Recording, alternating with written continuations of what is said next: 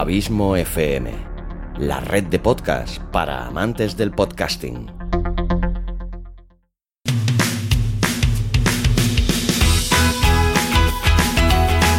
Marketing de la felicidad, presentado y producido por Xavi Villanueva y con la sabiduría de Pedro Amador.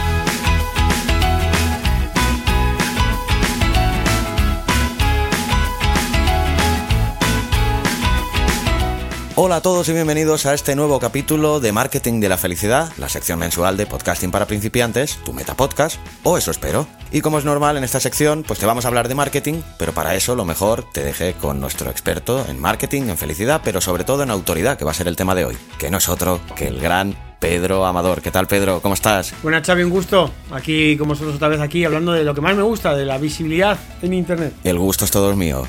Pues como viene siendo costumbre en casi todos los programas, pues antes de empezar directamente con el tema, haznos un breve resumen de lo que hemos hablado ya en capítulos anteriores para posicionarnos correctamente, para entrar directo al grano con el tema de la autoridad. Para ubicarnos un poco cuando queremos proyectarnos en Internet, que nos vean comprar, vender, etcétera. Hay cuatro áreas. Por un lado está el email marketing o WhatsApp. Por otro lado están las redes sociales, que han cambiado muchísimo en los últimos años para que hacer eh, comunidades y clickbait y muchas historias. Después tenemos las campañas de pago, pagas y pones publicidad, que está muy bien. Y por último están el tema de los buscadores, autoridad, salir el primero en el buscador, YouTube, Google. La anterior vez empezamos hablando de los buscadores de autoridad, de cómo está cambiando muchísimo esto. Yo prefiero hablar de autoridad, no deseo, pero en tema de autoridad lo dividimos en tres apartados. El primero, eh, autoridad tecnológica, técnica, autoridad de, mm, visibilidad, un poco como, como apareces en redes sociales o en otras páginas web, cómo te apuntan. Y por último, tercer punto es autoridad. Y ahora vamos a ver ahí, vamos a empezar a hablar de inautoridad. ¿Qué hace eh, Google, YouTube para considerarte que eres una autoridad en ese aspecto?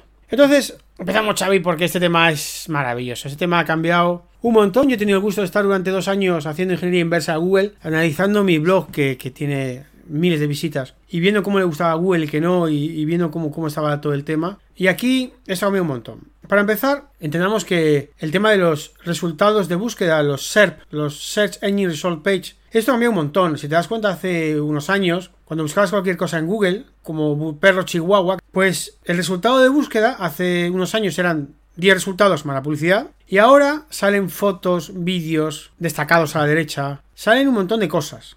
Que incluso con el teléfono móvil o celular salen ya despegables con preguntas frecuentes. O sea, ha cambiado muchísimo el resultado de, de, de Google. Porque Google quiere darte el resultado correcto, ¿no? Y aquí cambia mucho el tema, ¿no? Porque es muy distinto buscar un resultado informacional, de información, como perro chihuahua. Un resultado transaccional, como quiero, si pones comprar teléfono, comprar celular. Ya te aparecen ofertas para comprar el teléfono que tú quieras, ¿no? O los mejores, ¿no? O ya te salen telefonitos arriba, productos, te sale el, tipo de estructura de datos producto y te lo pone, ¿no? O si pones tomar café o comprar café, lo que te sale es un mapa, porque Google entiende que tú lo quieres buscar en una cafetería, ¿de acuerdo? O ir al gimnasio, te sale un gimnasio en el mapa. Digamos que aquí es importante que entender que la forma de posicionarse hace 5 años no tiene nada que ver con la de hoy, porque hoy en día hay que manejar muy bien lo que el usuario está buscando. Entonces, cuando hablamos de autoridad, hablamos de que autoridad en qué, en qué y cómo y cómo vas a saciar la intención de búsqueda del usuario. Intención de búsqueda, Xavi, esto es muy importante. La intención de búsqueda. Y es, si te das cuenta, desde que tenemos teléfonos, eh, hemos empezado a hacer muchas búsquedas por voz. Y ya no buscas cafetería Madrid, buscas cuál es la cafetería más cercana. Y empiezas a buscar a Google, a preguntar a Google, cosas que hace unos años no preguntábamos. Antes buscábamos abogados Madrid,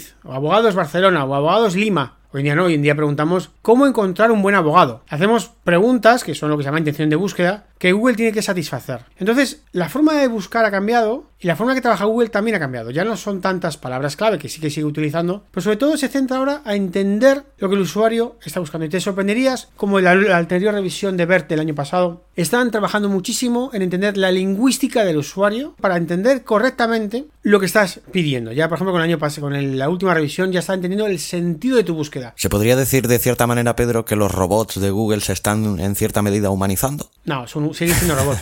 pero quiero decirte que. Al, al, menos semánticamente hablando, ¿eh? Me refería. Ya, ya, pero cuando hacías una búsqueda hace 10 años, el algoritmo tenía pues como una edad de unos 4 o 5 años. Era fácilmente engañable. Hoy en día los algoritmos tienen ya una edad como de unos 15 años, ¿vale? Tienen ya muchas cosas. Por ejemplo, entienden el sentido. O sea, si tú estás en una calle de una ciudad que esté en un único sentido y tú le dices, quiero ir a un hospital, aunque nos parezca broma, él sabe en esa calle en qué sentido estás y cómo hacerte el mapa para que vayas al hospital. No sé si esto No, se no, ha entendido bien, porque él sabe en qué sentido está el coche. O sea, sabe que, que tú tienes que ir de frente y con lo cual sabe que no, te va a hacer ir hacia otro lado, te va a ir- hacer hacia el frente. O sea, Google empieza a entenderte ya el contexto en el que estás, el sentido en el que tiene que darte y sabe que no es igual pedir un viaje de Barcelona a Madrid que Madrid-Barcelona. O sea, sabe muy bien por dónde andas y sabe muy bien lo que estás pidiendo, ¿vale? Y esto es muy Sí, porque importante. lo queramos o no, estamos geolocalizados las 24 horas del día. Efectivamente. Entonces, todo este tipo de cosas Google está utilizando muy bien porque lo que Google pretende es satisfacer tu búsqueda y ser el que mejor lo hace. Y ese es su, su foco. Y esto es muy importante porque cuando busquemos algo, nuestra competencia es quien sale el resultado. A nivel digital, quiero decir. Por eso que cuando a veces pensamos, no, yo soy, por ejemplo, imagínate, yo soy abogado de Madrid.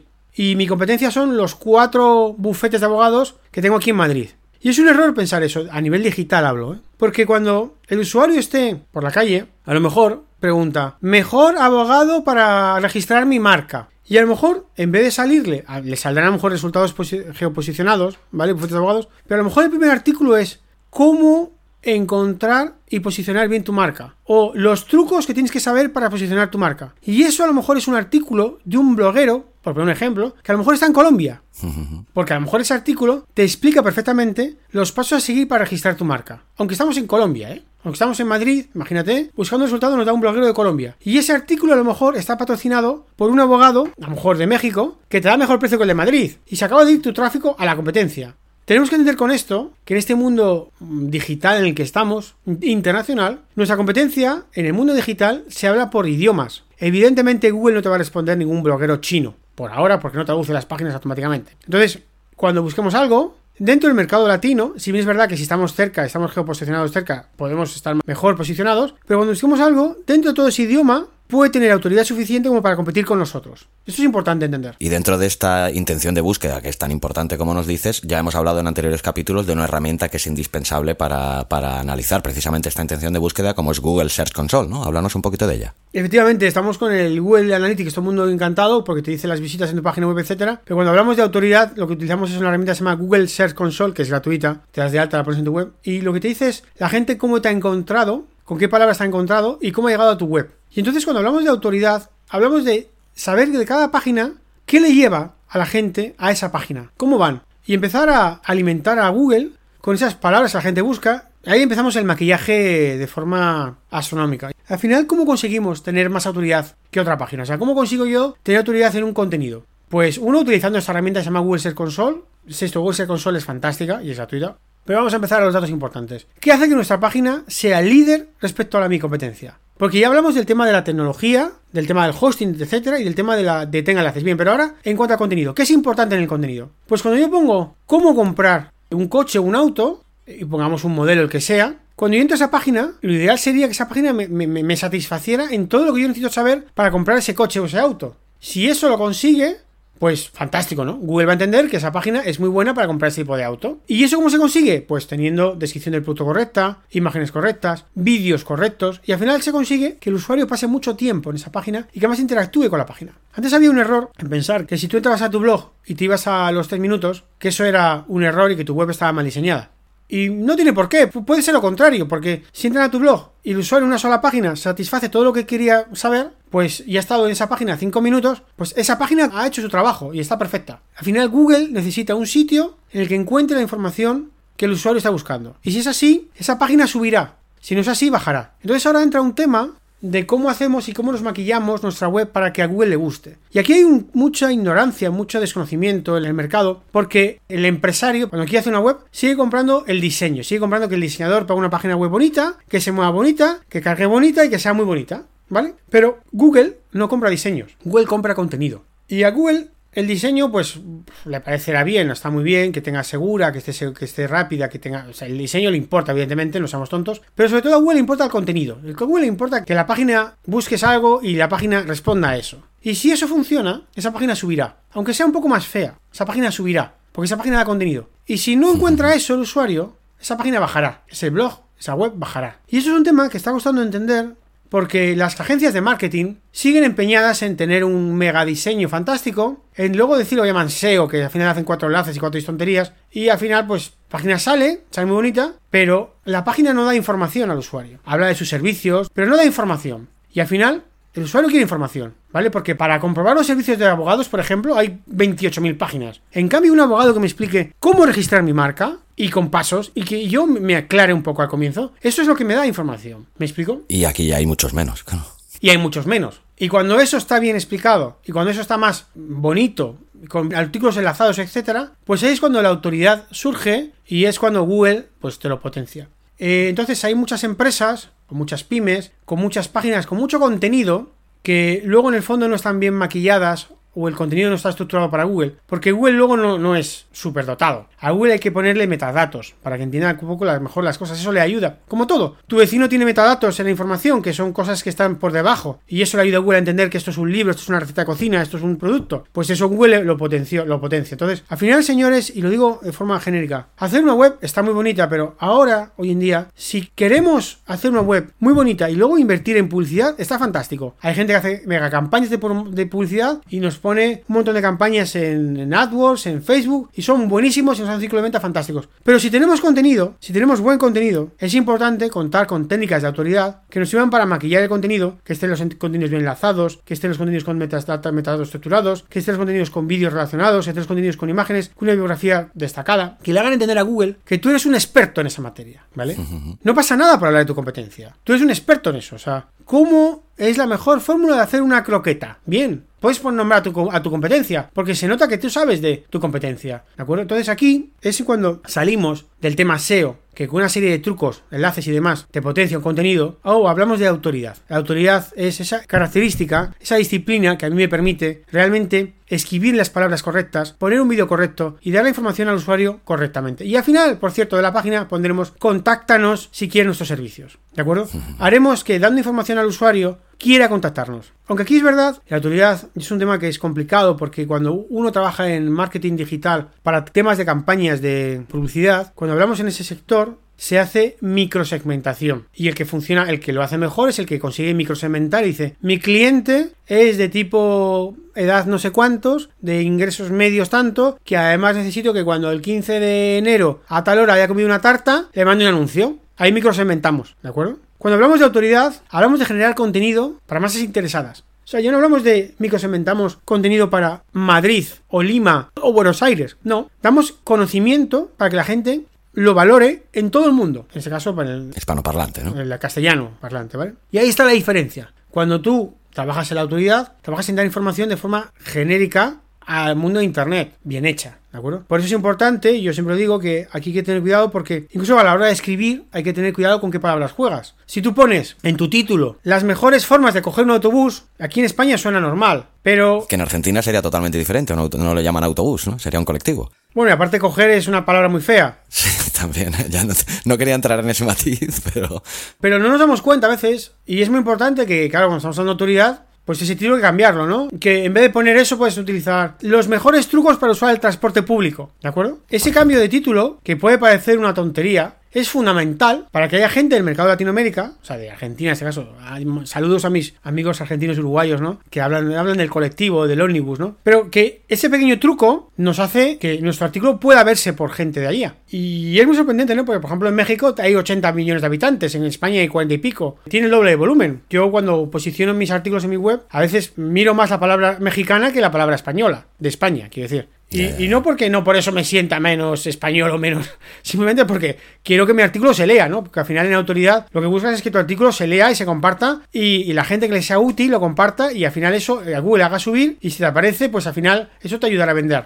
Bastas macrosegmentando. Que yo sé que, que es verdad que alguno me dirá, Pedro, estás engañado porque si te llega un cliente de México eso no te va a servir. Yo sé que habrá alguno que siga con esa mentalidad antigua y eso funciona para la microsegmentación en la publicidad. En la macrosegmentación hay que llegar para Google que le llegue a todo el mundo. Porque cuando tú subes, subes para todo el mundo. Y Google te sube. O sea, si no, Google te, baja. Entonces, cuando escribes algo, que sacas el primero en todo el mundo, en todo el mundo, quiero decir latino, es fundamental. Y eso te va a dar visitas, tráfico y visibilidad y autoridad. Y eso, bueno, pues que, que resulta que el 90% de mis visitas a mi web no valen para nada. Bueno, pero a Google le valen. Y Google lo sigue subiendo. Y mi web tiene autoridad. O sea, es mejor escribir para muchos y que te compren pocos que escribir para, para nadie y que no te compre nadie. Ya, ya, ya. ¿Me explico? Perfectamente. En el vector de la autoridad, y es un tema que, cuesta, a mí me ha llevado tiempo, porque para ganar autoridad en Google hay que escribir para el mercado de, ese idioma. Y en eso hay que intentar a ver, sin pasarse, porque es verdad que si vas a contar los mejores trucos para un restaurante en México, es obvio que estás siendo para eso, ¿no? Pero capaz que quien vaya a viajar a México, pues le interesa saber cuáles son los mejores restaurantes para ir a México. Insisto, tu mercado no es el que vive en México, sino solo el que cualquiera que visite México. Entonces, Cambia el concepto por completo y cuando hablamos de autoridad pensamos en lo grande, en cómo manejamos las palabras correctamente para que Google nos posicione en esas intenciones de búsqueda y ahí ya tenemos que tener, pues, pues lo hemos dicho, ¿no? Pues una información correcta, que tenga un buen índice, que tenga metadatos, que sea accesible, ¿no? Que esté bien etiquetado los alt, las imágenes con los IMG, con los titles, para las personas que tengan, que sean ciegas o con discapacidad, que tengan, puedan recorrer nuestra web, porque para Google, nuestra web la ve mucha gente, también la ven gente con discapacidades. Si nuestras imágenes, al escribirlas en HTML, ponemos los atributos alt, o los titles, los, los enlaces o cualquier cosa, eso le da información a Google que hay que utilizarla, ¿no? Entonces ya ahí digamos el conocimiento experto de uno, de un consultor en autoridad que consigue hacer llegar esa web a unos límites para que a Google le gusten, que en el fondo no es que le gusten a Google, es que, que Google quiere que le guste a todo, mucho, a todo el mundo, ¿no? Y Google mira un montón de cosas. Hay un plugin muy interesante para el Chrome que se llama Lighthouse. Hay una extensión gratuita para Chrome. Que esta extensión te, te analiza tu página web con todas las cuestiones que para Google son importantes. Y cuando generas un informe, esta extensión es gratuita, Lighthouse Report Viewer, es muy fantástico porque la pones en tu web y automáticamente te analiza en, sus vectores importantes, te mira en tu web, uno, la velocidad, la es fundamental, una página que va a lenta, a Google no le gusta. La accesibilidad, cómo tu web es accesible para gente que tenga discapacidades. Las mejores prácticas en cuanto a construcción de páginas y luego temas de SEO, si has hecho muy bien etiquetado, etcétera. Pues esta es otra herramienta que es indispensable y que a veces la gente olvida, ¿no? Pero esto es un tema fundamental para quien quiera tener autoridad. Que digamos que tu página no es tan buena como a ti te parezca, sino como a Google le parezca, ¿no? Y Google es el que, digamos, es, va a ser el juez y va a valorar tu página en cuanto a cosas que a lo mejor te parece una tontería. Pero como Google entienda que el contraste entre la letra y el fondo no sea suficiente, pues a Google no le gusta. Y como no le gusta, pues solo cambias o pues a lo mejor te pone delante a otra. Punto, no, no hay más. Entonces, es un tema muy interesante en el que hay muy pocos especialistas trabajando en esto. Llevo tres años trabajando en esto y es un tema que me fascina. Y sobre todo que hay un tema, Xavi, que hay un tema de iteración. Esto rompe mucho con las reglas que se habían hecho habitualmente, la de que se decía en internet que había que generar contenido y generar contenido. Tú puedes generar tres artículos a la semana y tener cero visitas. Y en cambio generar uno al mes y tener miles de visitas. ¿Y dónde radica la diferencia de esto, Pedro? En la validez de contenido que das al usuario. A ver, si eres un periódico, es verdad que un periódico genera noticias a diario, y esto es, no lo vamos a cambiar. Evidentemente el periódico tiene técnicas de, autoridad en la que tiene que hacerse un etiquetado de noticia y si tú cuando busques algo, si eres un periódico que está publicando correctamente con autoridad, te saldrá arriba en la parte del buscador noticias y estarás ahí destacado. Pero si no eres un periódico y lo que tienes es una web, un podcast, pues a veces escribir un párrafo o dos cada tres días da menor valor que escribir cinco párrafos contando buenos trucos cada ciertos días. Porque eso Google lo va a indexar mejor, tiene más contenido. A ver, sin pasarse a extremos, tampoco hace falta escribir 10.000 palabras para que Google te posicione. A veces contenidos cortos posicionan muy bien. Pero contenidos de, insisto, de contenido de un párrafo no llevan a nada. O sea, Google quiere darle resultado, valor a la búsqueda, ¿no? Entonces yo, por ejemplo, a veces en mis artículos, que a lo mejor tenía cuatro técnicas sueltas de dos o tres párrafos, a lo mejor los he juntado en un solo artículo y he juntado cuatro artículos antiguos en uno, con lo cual cada vez escribo menos y cada vez reescribo más. Y así consigo aumentar mi autoridad, porque en el fondo no es tanto escribir mucho, sino que lo que tenga sea muy bueno. Porque eso es importantísimo, ¿no? Optimizar siempre el contenido que ya, ya he publicado. Exacto, si tenemos un artículo, yo tengo un artículo que se llama Vivir en Uruguay, con unas 300, 500, 600 visitas al día. Bien, pues es un artículo que optimizo de vez en cuando, ¿no? Cada par de meses lo actualizo, si están de elecciones pongo algo, si cambia la población cambio algo. De vez en cuando voy poniendo cosas nuevas, ¿no? A ver, el artículo es bastante, está bien, está muy bien, tiene vídeos, tiene todo. Eh, pero Google ve que lo actualizo. Y si lo vas actualizando, pues Google entiende que eso no está cuidado y eso no pierde posición en el buscador. En cambio, si lo dejas de actualizar, pues otras personas que tengan el contenido mejor actualizado, pues pueden dar mejor resultado para gente que quiere buscar, por ejemplo, emigrar a Uruguay. Entonces, cuando hablamos de autoridad, hablamos de autoridad en contenido y en dar contenido actualizado, que esté mm, bien y actualizado. ¿Implica esto tener un ejército de personas actualizado tu contenido? No. Yo personalmente antes gastaba el 95% de mi tiempo en meter nuevo contenido y ahora gasto el 15% de mi tiempo en meter nuevo contenido. Insisto que no soy un periódico, ¿eh? si es un periódico es distinto. O un periódico o un, entendemos que es distinto porque lo que hay, lo que prima es el contenido, punto. Pero aún así estos periódicos, fíjate, estos periódicos que te podría decir algún ejemplo en España, estos periódicos también han entendido el tema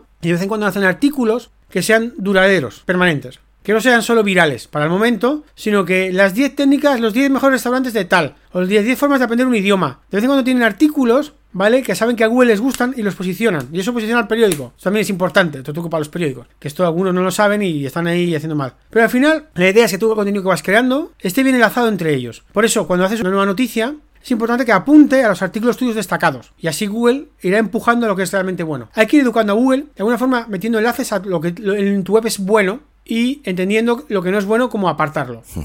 ¿Vale? Pues noto, Pedro, que estás en tu tema favorito porque me cuesta incluso encontrar un momentito para hacer algún apunte o hacerte alguna pregunta. Pero bueno, has hecho hincapié, como sueles hacer siempre, porque tú eres una persona muy, metódica, en estructurar nuestros contenidos. Y hay una serie de factores que, para que Google nos posicione en sus buscadores, que tú has diferenciado bien claramente en seis áreas de actuación, como son los índices, metadatos, accesibilidad, imágenes, vídeos de YouTube o contenidos. Si te parece, te voy nombrando cada una de ellas y nos das tres o cuatro consejitos básicos sobre cada una de estas áreas, si te parece bien. Temas de índices. Tener nuestro. Decirle a Google el índice de nuestra web es fundamental. Se llama el sitemap.xml. Puede parecer un poco técnico, pero es como, hombre, hacer un libro sin un índice al comienzo suena raro para mucha gente, ¿no? Pues claro, todo el libro tiene un índice. Muy bueno. Pues a Google hay que hacer el índice y hay que comprobar que, Google te indexe correctamente. Google es un robot y se mete por toda tu web como loco a, indexar. Ese índice hay que cuidarlo. Google se mete en, páginas ocultas. Hay todo un tema a comentar. El tema de la indexación, el crawling, cómo te indexa Google, que es muy largo de comentar, pero la idea es que hay que estar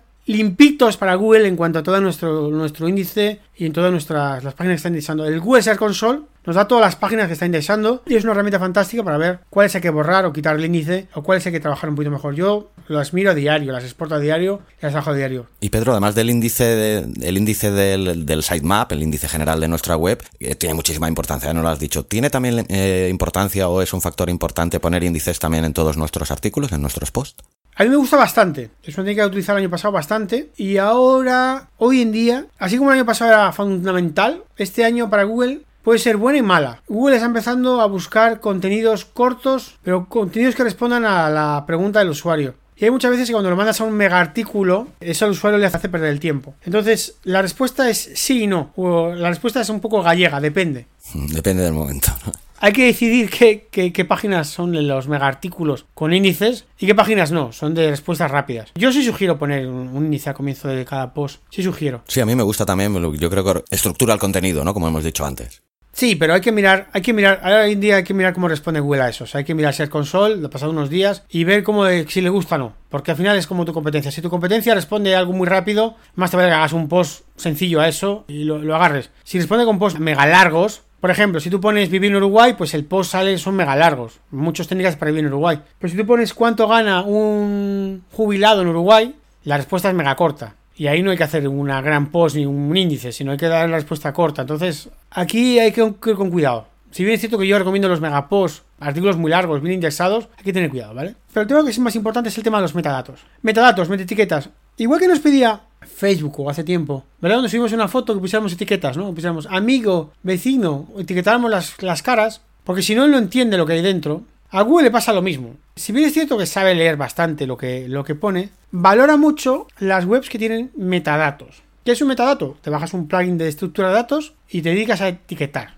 con metadatos. Y van ampliando los metadatos de forma espectacular. Antes eran servicios, productos, ahora hay metadatos de recetas de cocina, de cursos, de imágenes, de vídeos, de preguntas frecuentes, hay metadatos de todo. Y Google los metadatos los utiliza un montón, porque claro, insisto, este metadato no lo ve el usuario, lo ve Google. Son metadescripciones que tú metes dentro de tu página, de tu post, y hay que hacerlas manualmente. Y son información que tú das a Google y Google te sabe indexar correctamente. Y eso marca la diferencia muchas veces entre que tú estés indexado o que no o cuando salgas. Punto. O sea, yo tengo clientes a los que les estoy haciendo salir a la primera página con un cuadro destacado porque están bien indexados, bien con buenos metadatos y salen delante de su competencia. Entonces, pero, porque, pero que Google entiende que, esa persona da mejor la información. Pues obvio, ¿no? Entonces, este tema de los metadatos lo dejo para que la gente lo estudie. Existe un desconocimiento tremendo, porque los diseñadores gráficos de esto no, tienen, no saben mucho, estoy generalizando ahora. Y es un tema más informático, de cómo estructuras tus datos, ¿no? Y esta vez ahora mismo está siendo la clave de por qué tienes una web ganadora, que a lo mejor es menos bonita, frente a otra web que a lo mejor es muy bonita, para Google no le gusta. El tema de los metadatos es importante. El tema de la accesibilidad también, que tengas tus fotos bien etiquetadas, con el MG correcto, con tus artículos bien. Entonces, esto le da una información a Google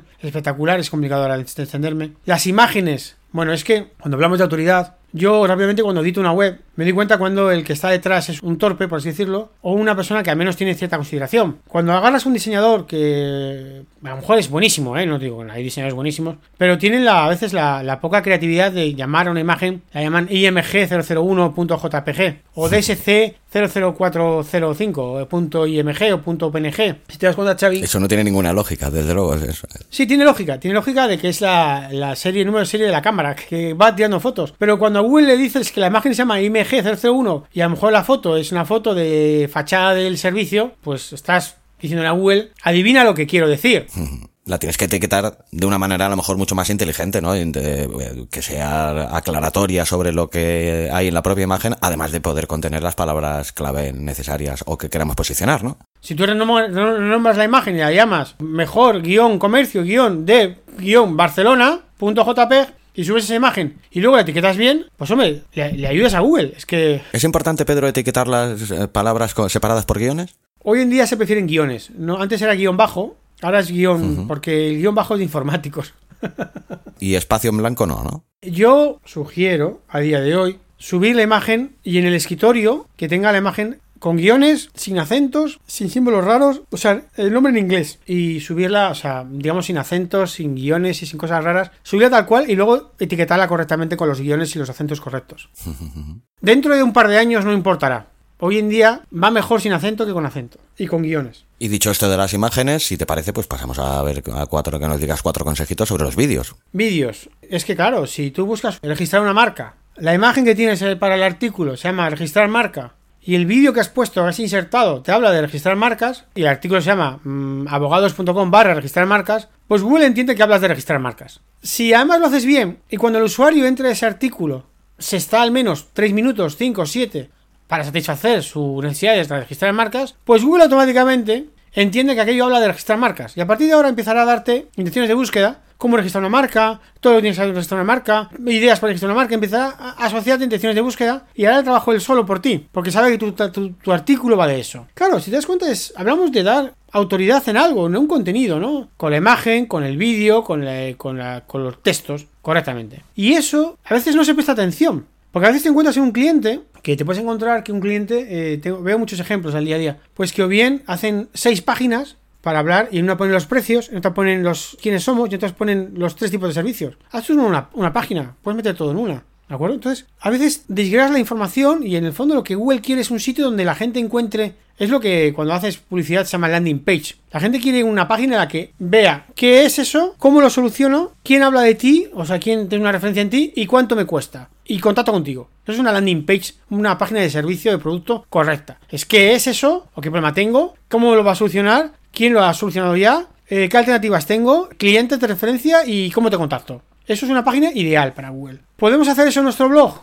Intentémoslo. Hay veces en las que eso no es posible. Un ejemplo que yo he trabajado muchos años. Una universidad vende cursos, ¿de acuerdo? Y vende muchos cursos. Pero tú las noticias las tienes que dar día a día o semana a semana. Pero si tienes en tu trabajo tus cursos medianamente bien puestos y actualizados y vas haciendo noticias que le hacen a esos cursos, Google entiende que esos cursos son muy potentes, son tus servicios y los pone arriba. Entonces, cuando llegue el momento de buscar esa carrera o ese curso, pues aparecerás el primero, porque ese curso es importante y está muy enlazado. Porque entonces las noticias te han dado autoridad y te han generado autoridad y te han ido regando sobre eso. Entonces son distintas técnicas, pero en el fondo es la autoridad hay que ganársela poco a poco y hay que trabajar en qué páginas destacamos y cómo hacemos noticias que apoyen a esas páginas destacadas. Y entonces, Xavi, hay un tema que es importante, que esto en el en internet, esto es un día a día de trabajo. Yo lo hago mucho, donde yo trabajo, exporto los datos de Google Search Console cada día y me encargo de mirar Google un poco cómo me está, qué páginas me está subiendo, cuáles están bajando. La autoridad se trabaja de forma diaria, semanal, mensual y se te va trabajando poco a poco porque hay que ver las tendencias que va marcando Google, eh, dónde va posicionándote Google y es un tema de autoridad en el que es un trabajo fantástico, en el que gente, pues empresas que tienen contenido, cuando quieran posicionarlo, pues me pueden localizar, porque en esto es un tema que hay muy pocos especialistas ahora mismo y además exporto la información en un Excel que lo analizo y que enseño a la gente para que pueda saber cómo te ve Google, porque hoy en día lo importante es cómo te ve Google y en vez de empeñarte en posicionarte en palabras clave que a veces son, hay mucha competencia, es alimentar a Google con lo que le gusta. Y si se va regando correctamente, con buen trabajo de autoridad, conseguiremos ir subiendo nuestras visitas poco a poco y siempre por encima de nuestra competencia. Entonces esto os animo mucho a mirar, está ahí, tenéis mi, mi blog pedramador.com, hay un artículo muy bueno de marketing digital que tengo, pedramador.com barra marketing barra digital y hay un montón de información y bueno, pues estamos aquí con nuestros podcasts, Xavi, un placer y seguimos aquí avanzando. Un artículo muy, muy recomendable, yo que lo he leído,